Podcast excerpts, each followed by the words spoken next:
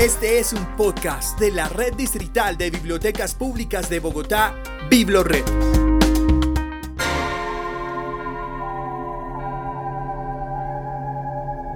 Bibliotecas Humanas. Voces y memorias de nuestra historia. En esta temporada presentamos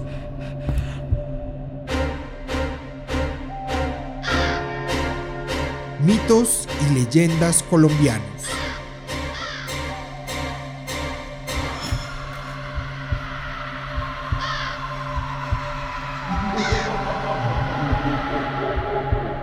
Episodio 1. La Llorona. En la mayoría de nuestro territorio colombiano se presenta dicho fenómeno. Se sabe que no ataca a nadie, pero sus alaridos y gemidos son escalofriantes.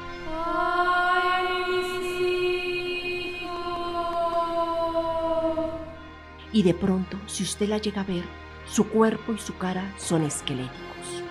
¿Que por qué llora? Se dice que era una joven de una prestante familia y que se enamoró de un obrero de la finca de su padre.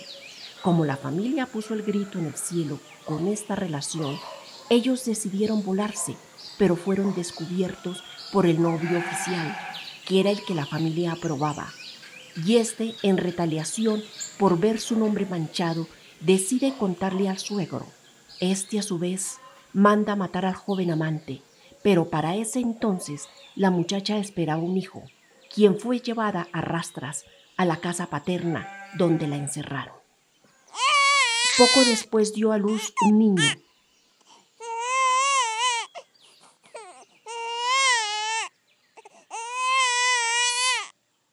Y para que nadie se lo quitara, la joven escapó con él en sus brazos, pero no se percató que el niño había nacido muerto, por esto ella se lamenta y llora su desgracia. ¿Dónde están mis hijos? Los campesinos dicen que la llorona se les aparece a los infieles, a los borrachos, también a los hombres celosos y chismosos, o cuando un hombre sale a visitar a una mujer que no es su esposa se les aparece dando terribles alaridos. Los espanta mientras lleva a su hijo recién nacido pero muerto. Otra versión cuenta que el papá de la joven le quita el recién nacido, lo entrega a una nana, quien es muy bien paga por este escapando con el del pueblo. Pasan los meses, la joven se recupera y empieza a buscar a su bebé, no hallándolo Alguien le dice que la nana se encuentra en dos pueblos más adelante. Decide trasladarse en búsqueda de su hijo. Camina por polvorientos caminos, a caballo. Cruzando ríos, averiguando con todos, esperanzada que alguien le trajera noticias buenas del niño. Cuando le coge la noche, se queda en alguna parte, en alguna posada para descansar y al día siguiente, muy temprano, empieza su largo camino. Su corazón va henchido de ilusión, de esperanza, de amor. En el segundo pueblo que visita, entra a una botica y averigua por él. Sale el farmacéutico, le dice que le pareció ver a una señora negrita hace unos meses con un bebé blanco como recién nacido, pero que no, que no la han vuelto a ver. Lo busca incansablemente por este y por los otros pueblos, sin encontrar el menor rastro de él. Pasan los meses y nada, pero ella siempre con el anhelo de encontrar a su hijo. En este transcurso de tiempo ha encontrado un nuevo amor que le hace olvidar por momentos el inmenso dolor que la acompaña. Es bien correspondida. Se trata de un finquero que quedó prendado de ella desde el primer momento en que la vio. Vive en su amor intensamente, es desposada y con esperanzas y alegría de una vida mejor. Fruto de aquel amor nace una hermosa niña, que es el vivo retrato de sus padres, hermosa, dulce y vivaz. Han pasado cinco años y el amor reina. Pero nuestra protagonista no consigue olvidar el recuerdo de su hijo desaparecido y siempre que salen de viaje no pierde oportunidad de averiguar, siempre averiguar por este infante. Es por esto que en una oportunidad de estas alguien le dice que le pareció haber visto una señora afro con un niño blanco como de cinco años aproximadamente. Le siembra la esperanza en el corazón. Decide ir a donde le habían dicho. Lo que no sabía era el gran peligro que le estaba acechando.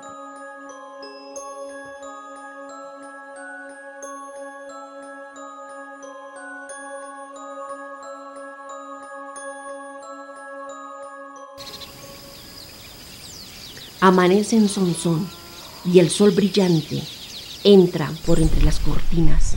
La brisa es fresca, razón por la cual hace que amanezca con el corazón latiendo más deprisa, con la gran ilusión de encontrar a su hijo.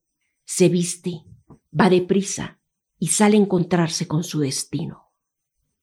Empieza a recorrer el lugar cuando le dicen dónde vive dicha señora pero algunos le comentan, tenga cuidado. Y ojo, mucho ojo con el sendero.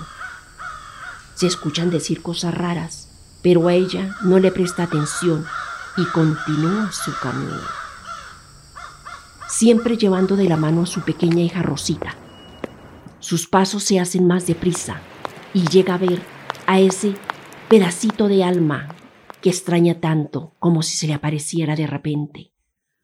Pronto llega al lugar que le habían descrito, una casa que está que se cae de lo vieja, grandes telarañas a su alrededor. El camino es un pedregal. Estando absorta en sus pensamientos, una voz pastosa y seca le dice, Bienvenida, señora. ¿A qué debo el honor de tu visita?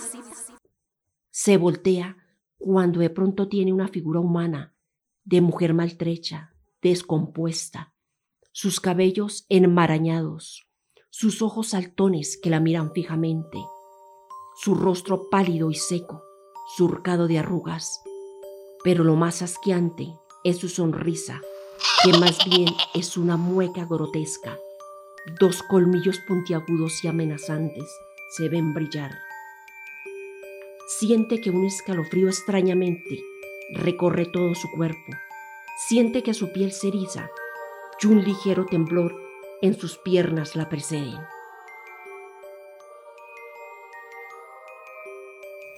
Señora, venga.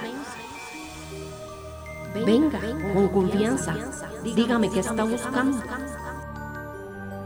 Señora, vengo buscando a mi hijo, un recién nacido, bueno, que fue robado hace siete años, digo. No, señor. Por aquí no he visto a ningún niño así, solo está mi hijo.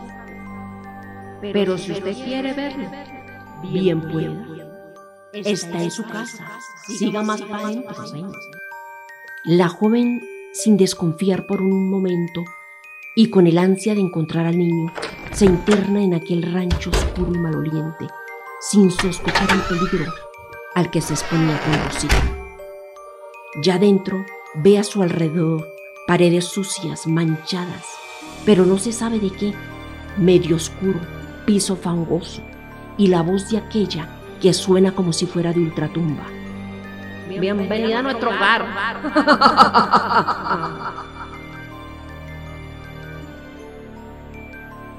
De repente sale un niño como de siete años, flaco, encorvado, cabellos sucios erizados, piel sucia, ojos verdes que le hacen recordar por un momento los ojos de su padre, que se colocan brillantes y se ponen rojos a la vez, manos extremadamente delgadas, que no eran manos sino garras que querían tocarla.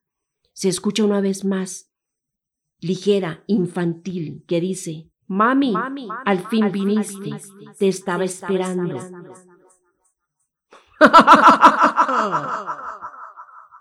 Reconoce o cree reconocer a su hijo perdido, pero también se da cuenta que aquel ser que tiene frente a ella no puede ser el que fue fruto de su amor, de aquel idilio vivido. Se niega a creerlo. De repente aquel engendro se acerca a Rosita, la sujeta fuertemente y la va arrastrando hacia más adentro de la cueva, donde se divisa un río que la atraviesa. Intenta quitársela, pero es imposible. La bella niña está como pegada aquella mano siniestra que ríe, siempre ríe. En tanto, se dice que la nana siniestra apresura el paso, toma a nuestra amiga de los cabellos y la saca. También la lleva rumbo al río. Trata de zafarse, pero no puede. La fuerza que posee la bruja es descomunal. Araña sus brazos, su cara. Es imposible soltarse. Y así, poco a poco, son llevados al caudaloso río. Aunque hacen uso de todas sus fuerzas por zafarse, no pueden. Sencillamente no pueden. Una y otra vez son hundidas hasta que de un momento a otro no hay más lucha. Las aguas quedan quietas y aparecen dos cuerpos flotando sin vida. Los lugareños comentan que en cierto mes, llamado el mes de los niños en las grandes ciudades, y en las cercanías de aquel río, se escuchan unos lamentos que dicen, mis hijos, ¿dónde están mis hijos? También dice la leyenda que no se debe dejar a los niños jugando solos y cerca a los ríos porque son niños que desaparecen por siempre sin dejar rastro alguno. Escucha y descarga todos nuestros podcasts y contenido de audio en la sección Biblored Podcast en www.biblored.gov.com.